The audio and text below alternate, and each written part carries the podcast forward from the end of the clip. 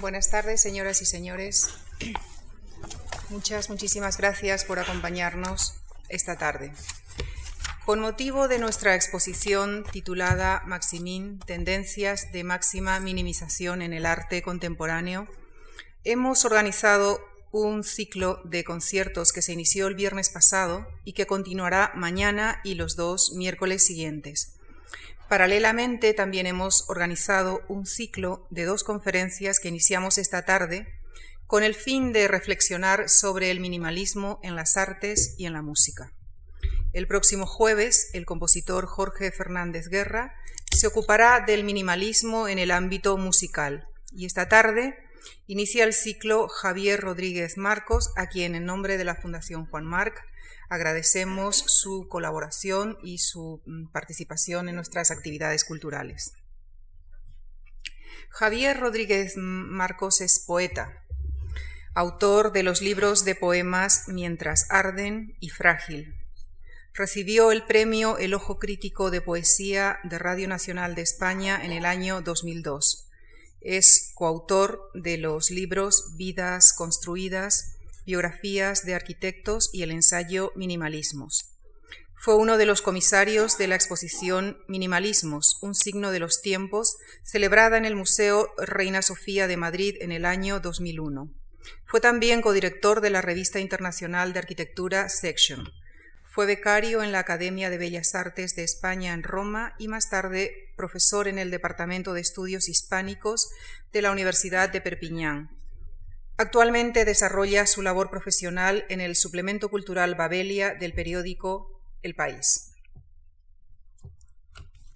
Aunque, como decía al principio, Javier eh, Rodríguez Marcos es poeta, esta tarde eh, se propone desvelarnos las claves de una historia eh, más bien de misterio. ¿En qué momento se pasó de el minimal a lo minimal? La extensión del término minimalismo a disciplinas como la arquitectura o el diseño ¿Ha supuesto acaso una degeneración de su sentido? ¿El minimalismo es regla o excepción? Lo que ves y lo que te mira del minimalismo a lo minimal. Es el título de la conferencia de esta tarde en la que Javier Rodríguez Marcos nos planteará sus posibles respuestas a estos interrogantes. Muchas gracias. Buenas tardes y muchas gracias a toda la gente de la Fundación Juan Marc por, esta invitación y bueno, es un honor especial porque esta fundación siempre ha sido un sitio mítico eh, para mí y agradezco por tanto doblemente la, invitación.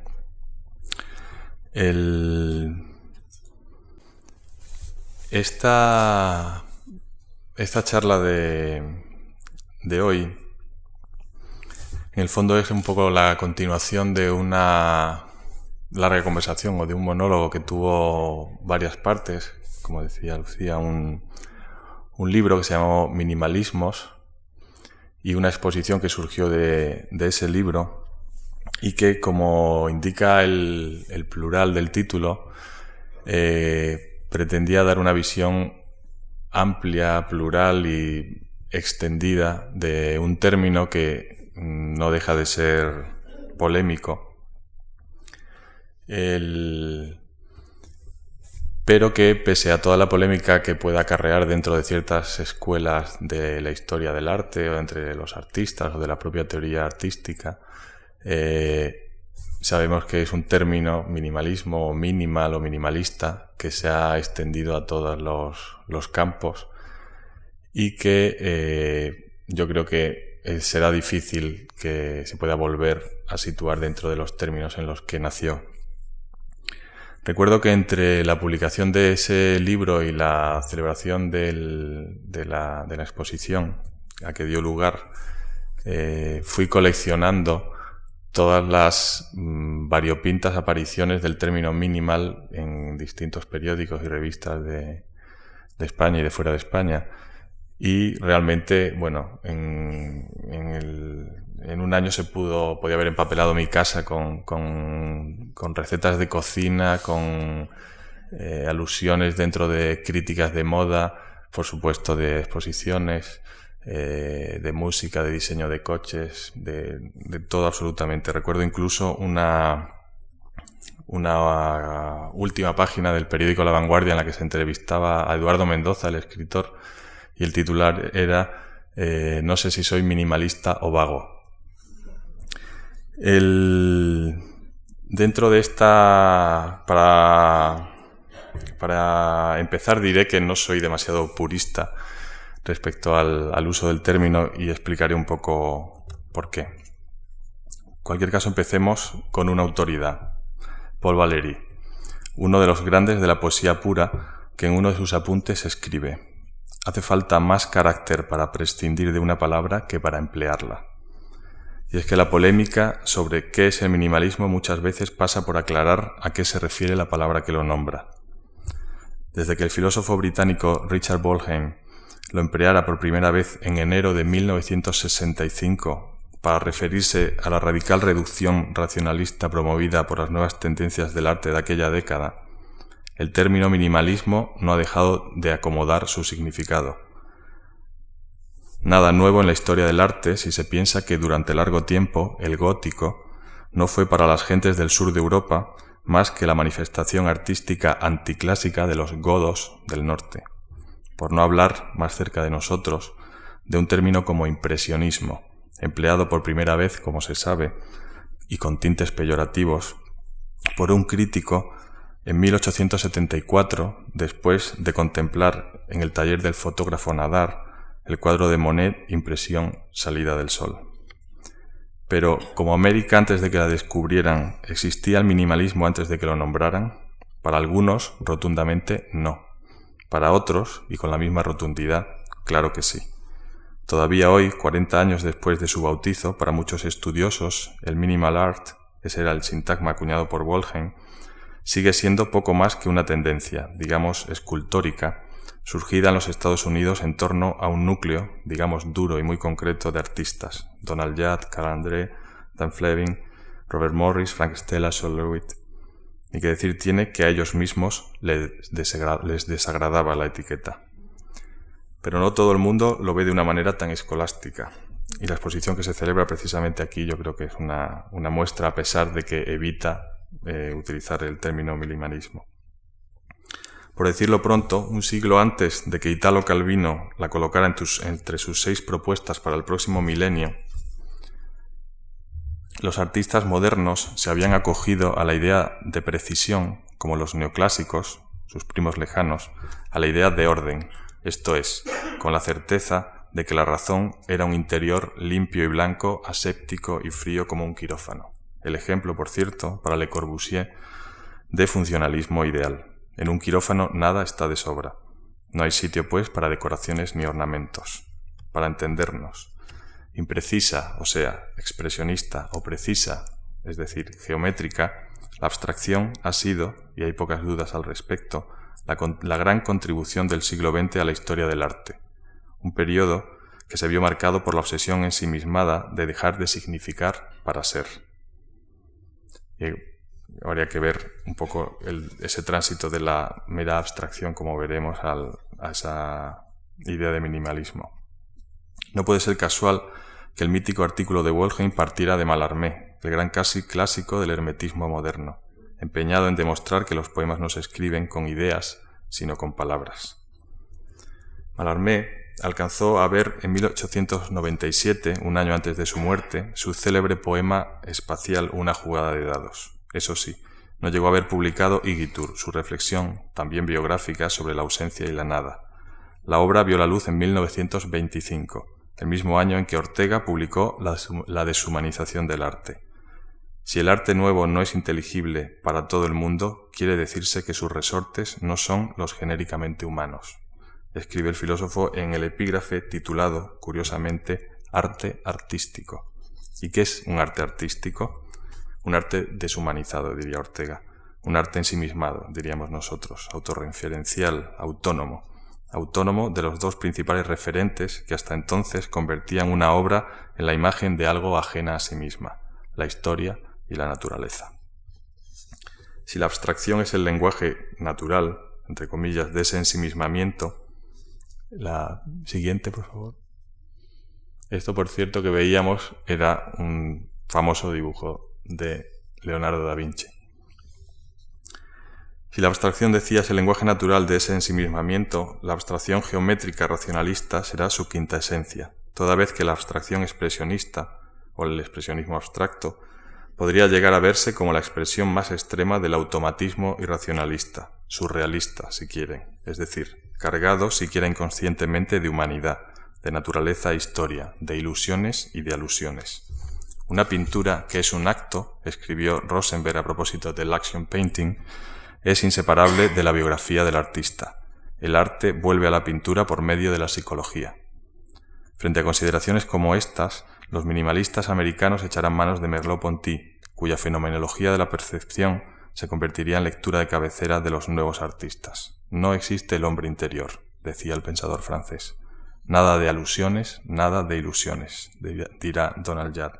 Y por fin Frank Stella, lo que ves es lo que ves. De hecho, el título de esta charla, Lo que ves y lo que te mira, es una mezcla entre esa frase famosísima y citadísima de Frank Stella y un estudio sobre el arte eh, minimal de un filósofo francés, eh, Georges Didier Huberman, que eh, dedica un, largo ensayo y muy interesante a intentar deshacer la dicotomía entre lo que él llama la creencia y la tautología. La creencia sería ese tipo de imagen cargada de sentido y que en la que perdura todavía el carácter religioso que tiene remotamente toda imagen, o por lo menos de culto, frente a lo tautológico que sería ese lo que ves es lo que ves de Frank Stella.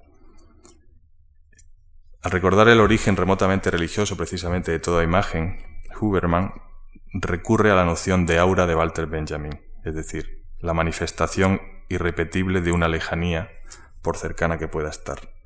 El archicitado ensayo de Wolgen, en el que se habla por primera vez de minimal art, no hace falta decirlo, no cita a ninguno de los artistas que la historia ha colocado bajo esa etiqueta. Se dedica más bien, y no puede ser casualidad, a preguntarse por el destino de la palabra obra en el sintagma obra de arte. Y donde dice obra quiere decir, claro está, trabajo, y trabajo humano, manual. Recordemos que junto al minimalismo, la siguiente por favor, junto al minimalismo, otras dos tendencias artísticas y digamos antiauráticas, por decirlo con esta terminología, se situaron frente al dominio del expresionismo abstracto en los Estados Unidos, el arte conceptual y el pop. Esto es una obra del de, artista Onkawara, que sencillamente sus cuadros consistían en esta serie en pintar la fecha en la que en la que ejecutaba la obra y si no terminaba la, destruía. La siguiente, por favor. Y bueno, este es un conocidísimo cuadro de Andy Warhol. Ya digo, junto al minimalismo, el arte conceptual y el pop serán las dos, las dos referencias que se sitúan frente a esa tendencia dominante que es el expresionismo abstracto en los años 50 y 60. Definitivamente, el artista moderno ha cambiado la torre de marfil por la torre de control y recordemos a Dan Flavin. Para mí es esencial no ensuciarme las manos. La siguiente, por favor. Dan Flavin. Esta es una instalación de Flavin en el Guggenheim de, de Nueva York. Y bueno, él, insistía precisamente en esa idea de no ensuciarse las manos y en el que todo el, más allá del efecto que pudiese causar su, su obra sus instalaciones, el, el fluorescente de, cada obra fuera reconocible como un fluorescente que se podía comprar en la tienda de la esquina. De nuevo, recordemos también junto a Fleming a Walter Benjamin, que en uno de los pasajes de Dirección Única escribe que el calor se está yendo de las cosas, sin olvidar que la obra de arte en la, época de su reproductibilidad técnica, este ensayo famosísimo y citadísimo y difícilmente superable, apunta que la reproducción fría, sin ritual y sin aura, y el arte por el arte, es decir, el arte puro, sin función y sin contenido, se convierte, dice Benjamin, en una suerte de teología negativa, pero teología. Con el tiempo, Conceptos como reducción, síntesis, depuración, austeridad, orden, repetición, desnudez ornamental o pureza material parece que han dejado de llamarse racionalistas para ser definitivamente identificados como minimalistas, siquiera sea en, el lenguaje corriente. Puede así que el minimalismo sea un viento sin norte, por usar las palabras que Eugenio Dors aplicó al barroco, pero está claro que es el viento de esta época, a la vez paradójicamente convulsa y excesiva. Que lo sencillo impacte es buena muestra del exceso de ruidos visuales que nos invade, dice el arquitecto suizo Peter Zumthor, en una suerte de adaptación personal de esa célebre frase también del cineasta francés Robert Bresson, que dice que el cine sonoro fue el que inventó el silencio. En cierto modo, el minimalismo sería la versión corregida y extremada del racionalismo y la abstracción con que las artes, del constructivismo ruso a la Bauhaus pasando por el neoplasticismo, respondieron al reto de la aparición de la industria a finales del siglo XIX y principios del XX. Por otro lado, bien podría considerarse el espíritu racional minimalista, digamos, como el penúltimo estadio del clasicismo que recorre transversalmente la cultura occidental el que a la lectura que Roma hace de Grecia suma la que el Renacimiento hace de lo grecorromano y la que a su vez el neoclasicismo dieciochesco hace de todo lo anterior. En este sentido, al interés de los arquitectos contemporáneos, luego veremos algunos, por un arquitecto como Mies van der Rohe, se podría sumar el interés del propio Mies por Schinkel, el gran neoclásico alemán. Pero si el minimalismo, como el barroco, ha dejado de ser un momento histórico para convertirse en una categoría estética que atraviesa la historia, también podría decirse que atraviesa la geografía. El minimalismo, escribió el, crítico alemán Stefan Schmidt-Wulfen, que hizo en los años 80 una eh, exposición, comisaría una exposición muy interesante en la, aquí en la, en la Caixa, en, Barcelona, en, en Madrid, que se llamaba La razón revisada.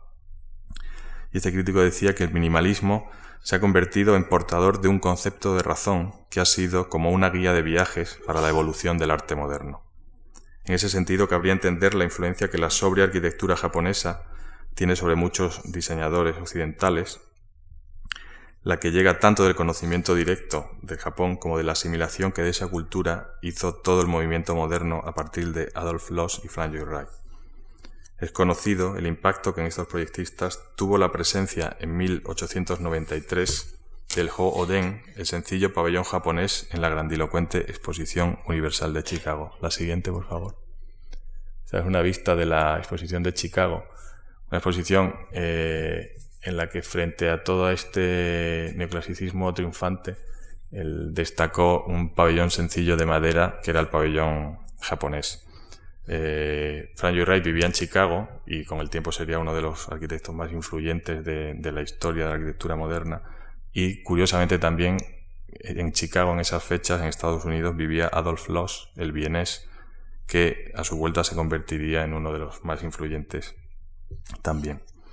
Sea como fuere, el minimalismo se ha convertido en un estilo internacional, una especie de lengua franca que ha trascendido su origen, limitado escolásticamente a parte de la escultura estadounidense de los años 60. La siguiente, por favor. Este es un proyecto de, de Frank Wright del año 13, en Tokio precisamente. La siguiente. Y esa es una casa de Gropius, el fundador y director de la, de la Bauhaus. Lo que se un poco toda la, antes de llegar a la depuración absoluta de esas cajas, se ve eh, frente a la, tradición europea como la, influencia de, de, lo japonés, sea vía indirecta, está llegando. Sea como fuere, decía, el minimalismo se ha convertido en un estilo internacional, una especie de lengua franca que ha trascendido su origen, limitado, como decía, a la escultura estadounidense, además de los años 60 para ser empleada más como actitud abierta que como estilo cerrado, por una parte determinante de toda la producción artística. En cierto sentido, y a pesar de que los artistas de lo que podríamos llamar el núcleo duro de la tendencia escultórica rechazaron toda conexión con la tradición europea por demasiado cargada de cultura y de psicología, el vocabulario minimalista no es, siquiera formalmente, más que parte de la gran tendencia artística que, como apuntamos, recorre el arte del siglo XX, la abstracción. Tanto el arte como la arquitectura modernos respondieron al reto de la revolución industrial, como decía antes, adoptando el modelo de la máquina como ejemplo de obra autosuficiente reducida a su pura esencia, y en pos de una autonomía ensimismada en la que el arte se vuelve intransitivo y deja de significar para, renunciando a la historia y a la naturaleza, simplemente ser. La siguiente aunque eh, esa renuncia a la naturaleza estaría matizada precisamente con una estupenda exposición que se, que se celebró aquí no hace, no hace tanto, en la que se establecía, digo aquí en la Fundación Juan Mar, en la que se establecía precisamente la relación entre la pintura de paisajes y la, y la pintura abstracta. Virtud no obstante de esa renuncia las artes plásticas, irán abandonando la figuración mimética mientras que la arquitectura rechazará la tradición de estilos y tipologías históricos que había constituido durante siglos su repertorio constructivo. En ambos casos se buscaba evitar todo simbolismo y todo subjetivismo en aras de una objetividad destinada a obtener la forma elemental y universal. Con el paréntesis de la Segunda Guerra Mundial, que no hay que olvidar que eh, y eso está muy, muy bien explicada en esta exposición que pueden ver aquí ahora en, esta, en, estas salas, la presencia de la, eh, de la, influencia en Estados Unidos de, los artistas europeos. Y uno de los más destacados, un artista que está precisamente incluido en, Maximin, que es Joseph Albers, que fue antiguo profesor y alumno de la Bauhaus, a su vez alumno de Johannes Itten, que a su vez fue alumno de Adolf Hessler, que es el artista con el que se abre la exposición. Tras el paréntesis de la Segunda Guerra Mundial decía, un grupo de artistas norteamericanos, la siguiente por favor, entre los que destaca Anne Reichardt y Barnett Newman, iba a alejarse del expresionismo abstracto triunfante para abundar en la vía del monocromatismo y la abstracción geométrica abierta por la vanguardia europea más radical.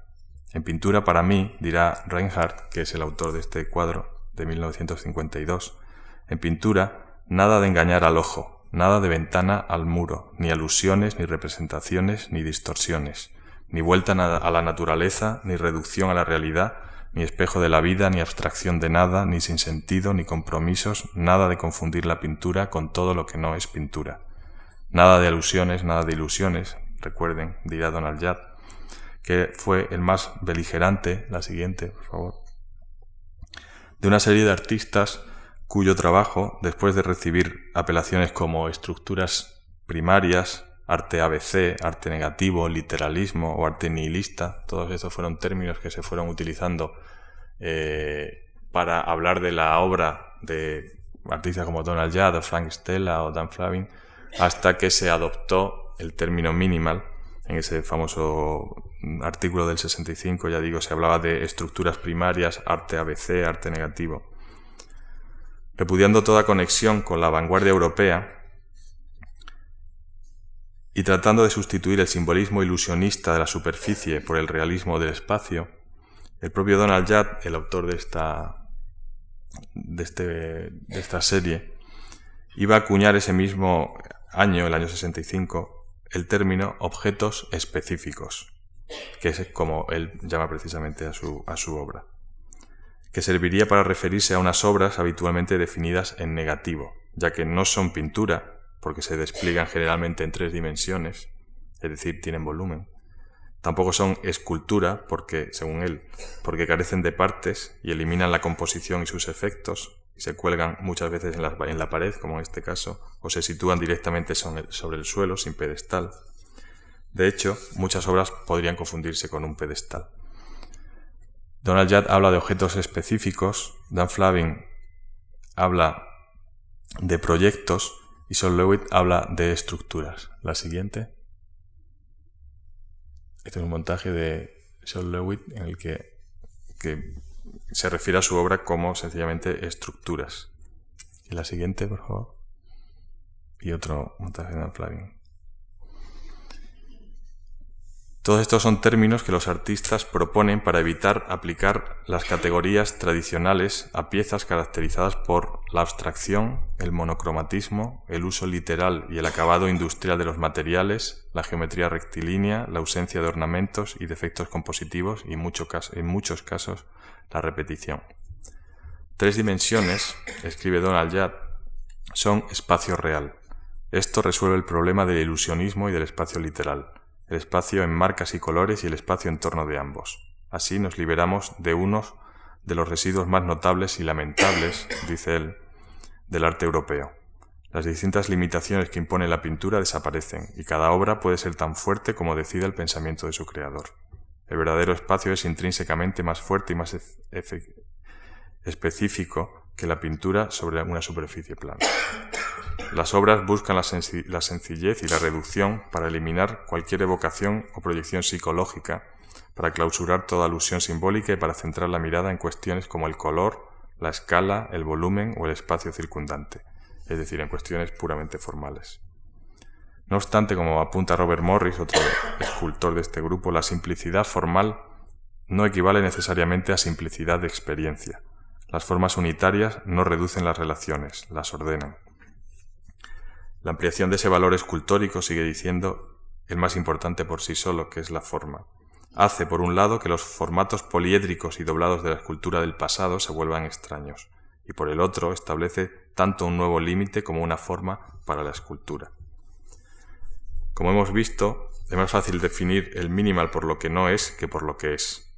Decía el clásico que lo que tiene historia no puede tener definición, y puede que las dificultades para definir el minimal o el minimalismo provengan del hecho de que dijera lo que dijeran muchos artistas estadounidenses, su trabajo sí tenía una historia. De hecho, la nueva forma para lo escultórico, a la que se refiere Robert Morris, participa de lo que Rosalind Krauss, una crítica de la revista October y una de las historiadoras teóricas del, arte contemporáneo más renombradas, lo que Rosalind Krauss decía, en una fórmula que ya se ha vuelto clásica, ha denominado el campo expandido de la escultura contemporánea, aquella que con el precedente remoto de Rodin y con el magisterio de Brancusi que es un escultor bien estudiado por los minimalistas, abandona la figuración y la lógica del monumento y del pedestal y asume la representación de sus propios materiales. La siguiente, por favor. Esta es una obra de suelo de Carl André que se puede pisar. Y eh, André, prácticamente todas sus obras se colocan directamente sobre, sobre el suelo y siempre decía que eh, algunas de, algunos de sus trabajos eran directamente una cita horizontal de la columna infinita de, Brancusi. Por esta vía del de pasar en la escultura de la lógica del monumento a la lógica y del pedestal a una lógica distinta, se da paso a un sistema que sustituye las tradicionales cuestiones de qué presentar y dónde por conceptos como los de presencia y lugar, que hacen que la escultura deje de situarse como un objeto en un espacio dado para convertirse en generadora de espacio, pasando de actuar como transmisora de contenidos ajenos a sí misma para construir su propia gramática expresiva. La siguiente, por favor. Bueno, esta es otra obra de, de Calandré que tiene un montaje que es exactamente el contrario. La parte llena está vacía y la parte vacía está llena. Eh, Rosalind Krauss, al hablar de esta, de esta idea de campo expandido, sitúa junto justo antes de la, de la obra de, de Brancusi como un precedente o como dos precedentes fundamentales en la escultura moderna, eh, dos obras de Rodin. Una es un retrato inacabado de Balzac, el escritor, y otra son, es una obra muy famosa, está en todos los libros de historia del arte, que son Las puertas del infierno. El, y es curioso que, bueno, si uno piensa precisamente en una pieza escultórica o en lo que tenga de escultórica, que no es estrictamente algo que se coloca sobre un pedestal, que puede estar colgado en una pared, que puede ser practicable, es precisamente una puerta.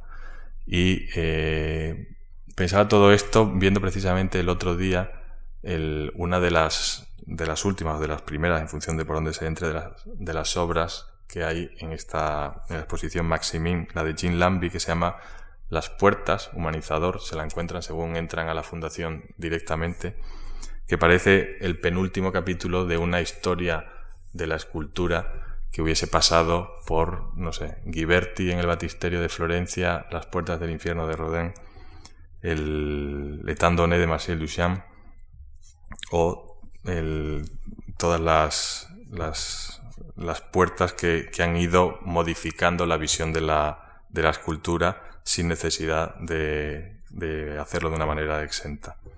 Bueno, la, quizá, no sé si es la penúltima, quizá la última son las puertas del Prado de, de Cristina Iglesias.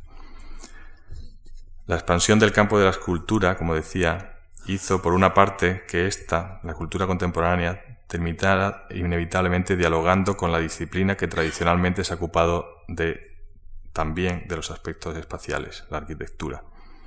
Por otra parte, y muy relacionado con todo lo anterior, hizo también que una serie de arquitectos, de eh, escultores, perdón, se interesara especialmente por los fundamentos de la fenomenología de la percepción. De hecho, un ensayo de Merleau-Ponty, el filósofo francés, con ese título, fue eh, traducido en Estados Unidos en la época en que los nuevos artistas empezaban a trabajar y se convirtió en una lectura de cabecera. Fiel a la perspectiva etimológica que define el fenómeno como lo que aparece, lo que se hace patente por sí mismo, lo que nos es dado directamente sin interferencias, Merleau-Ponty se opondrá al dualismo que presenta la conciencia como interioridad. No existe el hombre interior, ya decía. Para él, lejos tanto del empirismo como del idealismo, la percepción es una unidad constituida a la vez por un acto de la inteligencia y por una sensación subjetiva, y no de cada cosa por separado. Así, para él, la distancia y el punto de vista, por ejemplo, no se añaden al objeto, sino que forman parte de su significado. Para el filósofo francés, como para los minimalistas estadounidenses, no se trata de representar, sino de presentar, de describir, no de explicar ni de analizar, volver a las cosas mismas, dirá Merleau-Ponty, es volver a este mundo antes del conocimiento del que el conocimiento habla siempre, y respecto del cual toda determinación científica es abstracta, significativa y dependiente, como la geografía respecto del paisaje en el que aprendimos por primera vez, dice él, que era un bosque, un río o una pradera. Desde este mismo punto de vista, el minimalismo buscaba la identidad entre el objeto, la percepción y la idea.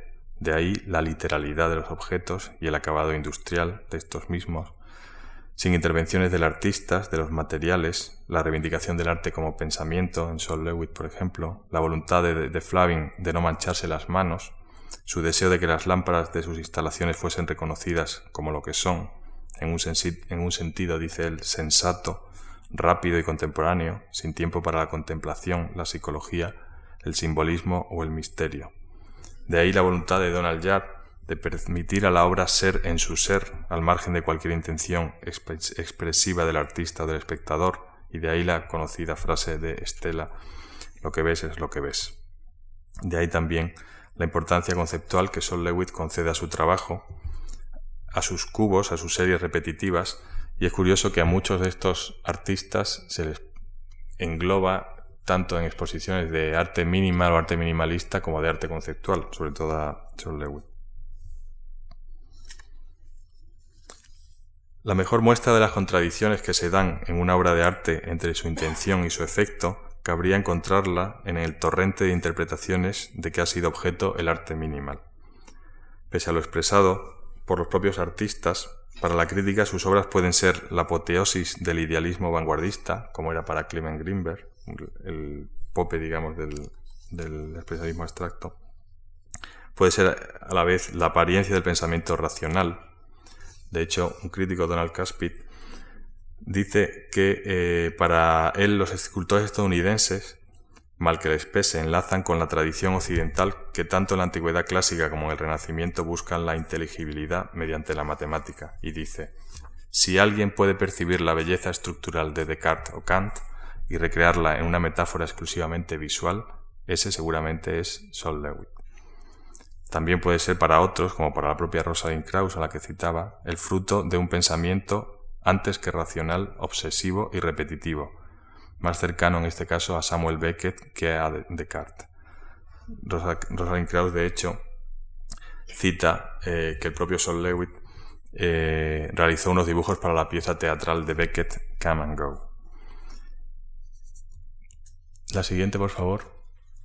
De todos modos, las interpretaciones del minimalismo no solo se han, se han dado desde el punto de vista teórico, sino que eh, este lenguaje de reducción racionalista abstracta radical ha ido generando, como decía, un lenguaje que en muchos casos ha, sido utilizado de una manera irónica. antes veíamos esta serie de, cuatro obras de Donald Judd colgadas en la pared. Pues hay un artista eh, canadiense, Rodney Graham, que eh, los utilizó en una obra suya como estanterías para colocar las obras completas de Freud, como eh, ejemplo de autor en el que prácticamente eh, están encarnadas todos los vicios que quería mm, dejar de lado Donald Judd, ¿no? toda la interioridad, todo el análisis y el psicoanálisis. Esta es una obra de Eva Gese. La siguiente, por favor. Y esta es eh, una obra de Harald Klingelholler. Esto es eh, artistas que formaban parte, este y el siguiente, por favor. Gunther Tucina formaron parte de esa exposición de la que hablaba antes, La razón revisada, en la que eh, se pretendía eh, añadir, digamos, una cierta subjetividad a un racionalismo, como decía el comisario, enfermo de, sí mismo. La siguiente. Uno de los artistas más destacados de esta exposición era Imi Noebel, que eh, siempre añade un cierto juego eh, mucho menos matemático y más poético a muchas de sus, de sus intervenciones. El comisario que citaba antes de esta exposición, La razón revisada, habla de una suerte de razón poética, irónica y plural que defiende la diversidad frente a la estricta esencialidad minimalista, un arte conceptual que no caiga en las trampas del pensamiento abstracto. El minimalismo, dice él, posee un campo de gravitación sumamente poderoso, dado que formula de manera tan precisa como radical el resumen de 100 años de arte moderno, apenas si parece posible pasar sobre él y rebasarlo. Sin embargo, sus prohibiciones marcan por lo menos las posibles salidas. Contra el modo de trabajo calculado, sigue diciendo, metódico, contra las formas técnicas de producción, se pone en juego la experiencia individual, la autorreferencialidad de las obras se sustituye por el recurso a la asociación y al relato. Contra la autonomía presta auxilio también la vinculación a la arquitectura o, una referencia al espacio público. Ulfen ejemplifica su tesis con la obra de autores precisamente como Gunther Fork y Minuebel, Kiekol o Klingerholler, pero sus argumentos bien podrían aplicarse a muchos de los arquitectos relacionados con en las últimas décadas con el lenguaje minimalista todos modos, el, como decía, la siguiente, por favor, un tipo de arte eh, como, como, este estaba eh, abocado al, diálogo con la arquitectura y a influir en la, en la, arquitectura que, como veremos, estaba siguiendo su propio camino hacia, hacia, esa esencialidad radical. Aquí vemos una intervención del francés Daniel Buren. Y la siguiente, por favor dos pabellones de Dan Graham que son una cita irónica de, de, la escultura de Robert Morris, uno de los artistas del núcleo duro minimalista, y en este caso son pabellones en los que practicables, es decir, en los que se puede vivir, digamos, es que se atreva. Hablando de la arquitectura, la abstracción de las artes plásticas y el racionalismo arquitectónico del movimiento moderno son dos caminos que se cruzan merced a la ya aludida expansión del campo escultórico. Fruto de ese cruce, por ejemplo, sería un proyecto realizado en 1957 en Ciudad de México por el escultor Matías Geritz. Lo pueden ver en la misma, en esta, en Maximin, también nada más entrar, eh, se ve una, pequeña obra de Geritz sobre un pedestal grande y una fotografía de una obra que se ha convertido también en, la esencia de, relación entre arquitectura y escultura en los años 50, precisamente esa, obra del año 57 que son las torres de la ciudad satélite realizadas junto a Barragán. Son un conjunto, como podrán ver, de cinco prismas monumentales similares a unos edificios sin función. La obra de Goeritz es fruto, además, del interés de los escultores cercanos al minimalismo por los rascacielos, la mayor aportación tipológica de la arquitectura moderna. Los rotundos volúmenes cúbicos de los nuevos edificios. La siguiente, por favor. planteaban en el tejido urbano juegos de percepción similares a los que las nuevas instalaciones planteaban en las galerías. Esta es una obra de, famosísima también de Le Corbusier. Además, la esencialidad geométrica, la literalidad en el uso de los materiales, la ausencia de ornamento y la identidad entre estructura y forma fueron elementos comunes a la escultura minimalista del siglo XX y a la, arquitectura desde los primeros tiempos del movimiento moderno. La siguiente, por favor. Esta es una obra de Coderc en Barcelona. En 1925, Le Corbusier, el autor del, del edificio que veíamos antes, levantaba en la Exposición Internacional de Artes Decorativas de París un manifiesto, el pabellón del Esprit Nouveau, nombre de la revista desde la que lanzaba sus argumentos llamando a superar los antiguos lenguajes y a trascender las aportaciones del cubismo mediante el purismo. Los nuevos tiempos, dice, exigen un espíritu de exactitud, un espíritu nuevo, de ahí el título. Ese mismo año, el propio arquitecto, franco-suizo, publicaría un ensayo cuyo título, El arte decorativo de hoy, contenía, según su autor, una contradicción en los términos, decoración y modernidad. De hecho, Le Corbusier solía decir que la decoración moderna no está decorada. Su ensayo, Le Corbusier, la siguiente, por favor, cita como precedente inevitable a Adolf Loos y su famosa tesis de 1908, en la que relaciona en el título, desde el título ya, ornamento y delito. Para Loos, la evolución de la cultura es proporcional a la desaparición del ornamento, cuya ausencia es un signo de fuerza intelectual, dice él. La siguiente, por favor. Estos son dos proyectos diferentes, del año 28 y del año 30 de Los. La siguiente. Esto es la, casa de Gropius en la, en la Bauhaus. La siguiente. Este es el propio edificio de la Bauhaus la siguiente. Y eso es una obra del propio Gropius ya en Estados Unidos. La siguiente. Ese es un detalle de una de las obras más célebres del heredero en la dirección de la Bauhaus de Gropius, que fue Miss van der Rohe, que es seguramente el, el precursor del, podríamos decirlo así, minimalismo arquitectónico contemporáneo. Para el autor del pabellón de Barcelona, la Casa Farnsworth, este del pabellón de Barcelona, en la exposición universal, o el edificio Sigram, el orden de las cosas transmite un orden espiritual. Así pues, el platonismo de Mies para la arquitectura es siempre la expresión espacial de una decisión intelectual. Y siguiendo a los escolásticos, la verdad, dice, es la identidad entre pensamiento y cosa, se basa en un vocabulario que incluye términos como economía, orden fundamental, regularidad o pureza material material fundamental en la obra de, de van der Rohe, que además eh, venía de una familia de, canteros.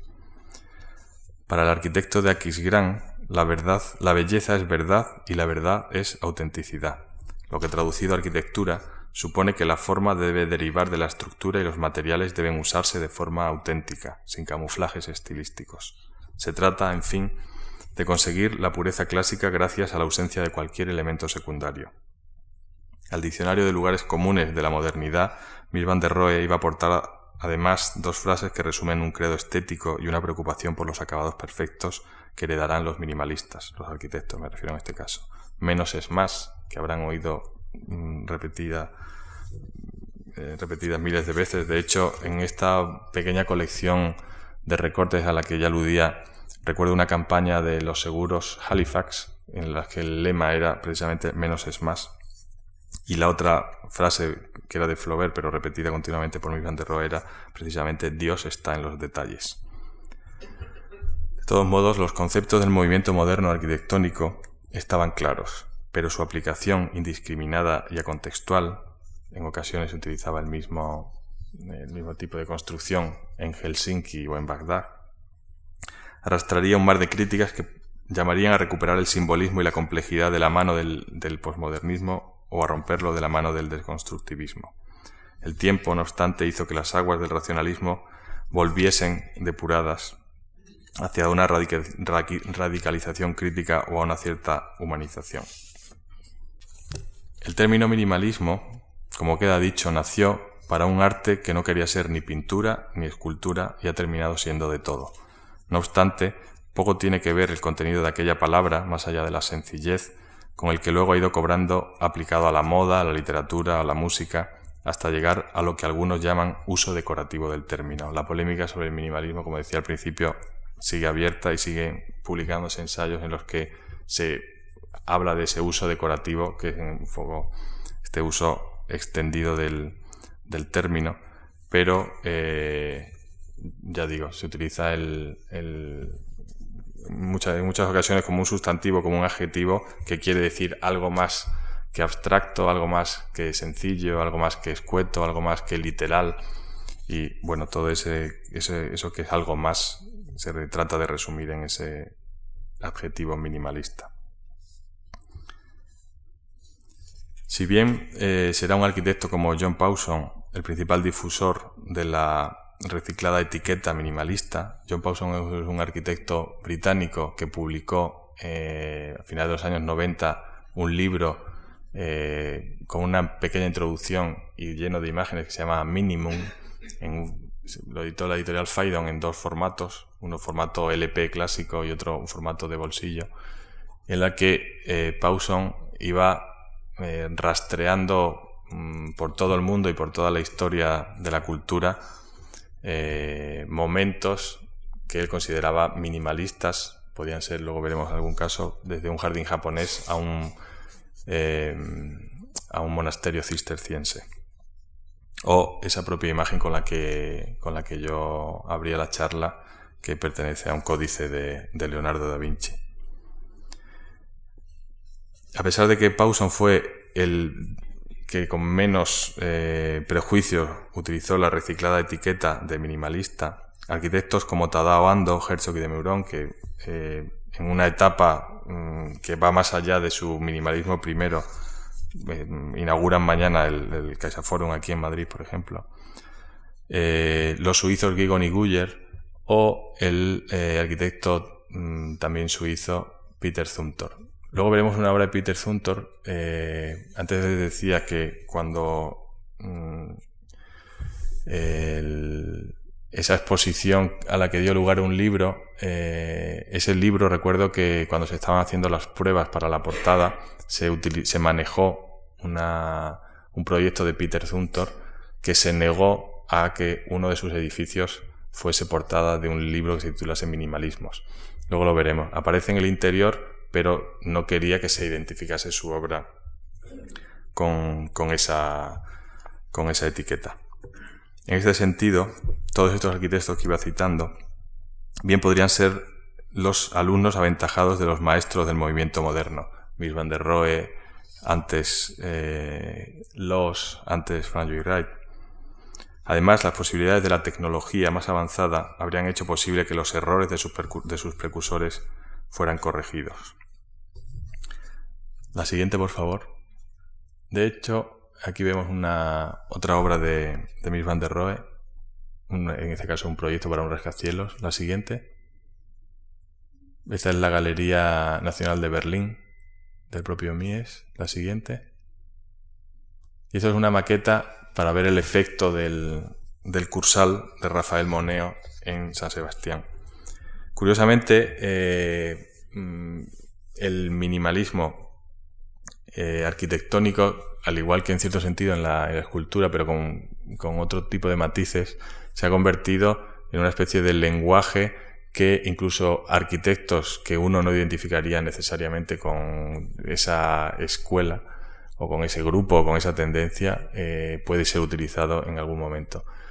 Eh, Rafael Moneo, que eh, es no solo uno de los arquitectos más serios y más riguroso, sino también uno de los teóricos y uno de los eh, escritores sobre, sobre arquitectura de más solvencia, publicó un, ensayo titulado Paradigmas, en los que, curiosamente, en un momento en el que, ya digo, mm, algunos eh, intentaban sacarse de encima la etiqueta de minimalista, utilizaba ese término sin ningún tipo de, sin ningún tipo de complejo.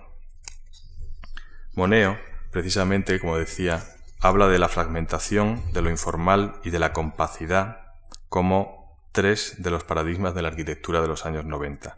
Y habla también, como decía ahora mismo, sin complejos del minimalismo. Para el arquitecto navarro no solo lo informe y lo fragmentario contribuyen a la disolución de la forma.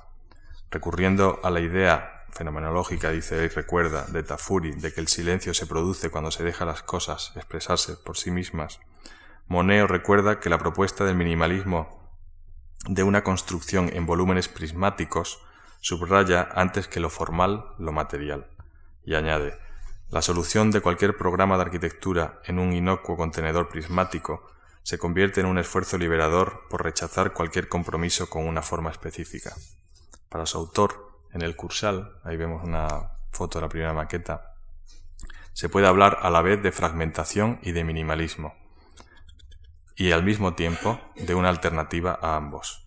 Un primer vistazo apunta nos llevaría a pensar que se trata de una estructura fragmentaria, pero una valoración más ajustada nos hace ver que los posibles fragmentos se han consolidado y han encontrado su lugar, teniendo, sigue diciendo, teniendo como meta conseguir los espacios que estábamos buscando. Nada ha sido aquí fruto del azar. Por otra parte, podemos hablar de lo compacto como cuando observamos cómo un programa tan generoso ha quedado absorbido en volúmenes tan limpios. Y concluye, su simplicidad nos llevaría a poder hablar de minimalismo. Por otro lado, antes de referirse a su propia obra, Rafael Moneo señala lo que constituye una transgresión del axioma moderno que predicaba la continuidad entre interior y exterior mediante la transparencia de la fachada. En efecto, el minimalismo arquitectónico contemporáneo privilegia la materia y con ella la superficie. La continuidad entre forma y materia, argumenta Moneo, se convierte en una cuestión fundamental y la transición del material a la casi inexistente forma es el paso que saltan estos arquitectos, los minimalistas. Se da entonces prioridad a la piel, la superficie prevalece. La arquitectura enfatiza las superficies reflectantes, artificiales y livianas en las que parece concentrarse todo el potencial del diseño. Esta arquitectura brillante y acristalada en la que nos vemos reflejados niega toda identidad formal al volumen construido, que de ese modo desaparece en su percepción. La siguiente, por favor. Esta sería, me interesa sobre todo la, la, planta de uno de los primeros eh, proyectos de eh, Herzog y de Meuron, los arquitectos suizos que precisamente eran autores de, bueno, de obras como la, Tate Modern de Londres o el Caixa Forum aquí en Madrid, ya digo, eh, que durante mucho tiempo fueron el, los abanderados de este minimalismo, casi sin, quererlo ellos mismos, y eh, que mm, incluso con un cierto juego de palabras se solía eh, situar geográficamente en Suiza. Se decía, se dijo durante mucho tiempo, sobre todo en los años 90, que las grandes tendencias de la, de la arquitectura eh, se centraban en Rotterdam, con el estudio de Rencolas o en Basilea y todos sus alrededores con el estudio de, estos dos arquitectos. La siguiente, por favor. Esta es una obra de otros dos arquitectos suizos, Gigon y Guyer. El Museo Kirchner. Siguiente, por favor. Y este es el edificio, el de la derecha, de Peter Zumthor, el arquitecto suizo que generalmente eh, hasta donde puede, impone que sus edificios se, fotografíen en blanco y negro y que eh, ya dije que no quiso que fuese la, imagen de la cubierta de un libro con ese título, Minimalismos. En cualquier caso, es uno de los arquitectos que más interesantes de eso, de esa tendencia. Y la siguiente. Este es un interior de una escalera de este, de este mismo edificio en Bregenz. La siguiente. Y estas son un detalle de unas termas hechas por el propio por el propio Zunto. La siguiente. Esto es una iglesia de Tadao Ando, el arquitecto japonés, que también se ha considerado tradicionalmente como uno de los eh, arquitectos más mm, esencialistas, eh, tanto en el uso de los materiales, porque hace un uso del, hormigón prácticamente inédito, que nada tiene que ver con el uso brutalista que se había dado hasta entonces. y que eh, insiste en, en, la necesidad de, esa, de la precisión en cada una de las obras. Materialidad y precisión son también, ya digo, los caminos elegidos por Tadabando, un arquitecto que ha reflexionado sobre la tradición escultórica minimalista en el que confluyen las culturas oriental y la occidental para dotar a su obra de una espiritualidad que se aleja de los rigores funcionalistas. El trabajo de Ando es fruto de una confluencia en la que se matiza el rigor de la geometría para generar un espacio ante todo humano. Es así como hay que entender su visión crítica de creadores cuyo vocabulario podría alimentar parcialmente el suyo, como Mies van der Rohe o Donald Judd, el, escultor. El primero afirma, he experimentado una impresión de frialdad frente a la uniformidad de sus espacios, y he advertido en el trabajo de Mies una componente trágica representada por la búsqueda cruel de la lógica llevada al punto de ignorar toda consideración humana. Y de Donald Judd dice, en su caso, la relación entre el hombre y la obra de arte se materializa en un objeto, mientras que en el mío la componente humana se define únicamente a partir de las relaciones entre los hombres y se resuelve planteando interrogantes sobre el sentido del mundo. El trabajo de Yad evoca para mí la muerte. Desde el principio su obra enciende las relaciones del hombre con la muerte y así no necesita ninguna forma de diálogo. Yo, por el contrario, tengo una sólida fe en la vida y no creo que se pueda ser arquitecto sin una gran fe en los hombres. La siguiente. Esto sería una obra de Biel Aretz, un arquitecto holandés eh, que, como otros muchos, han utilizado en algún caso elementos del lenguaje minimalista sin necesidad de que toda su obra sea reconocible como, como tal. La siguiente.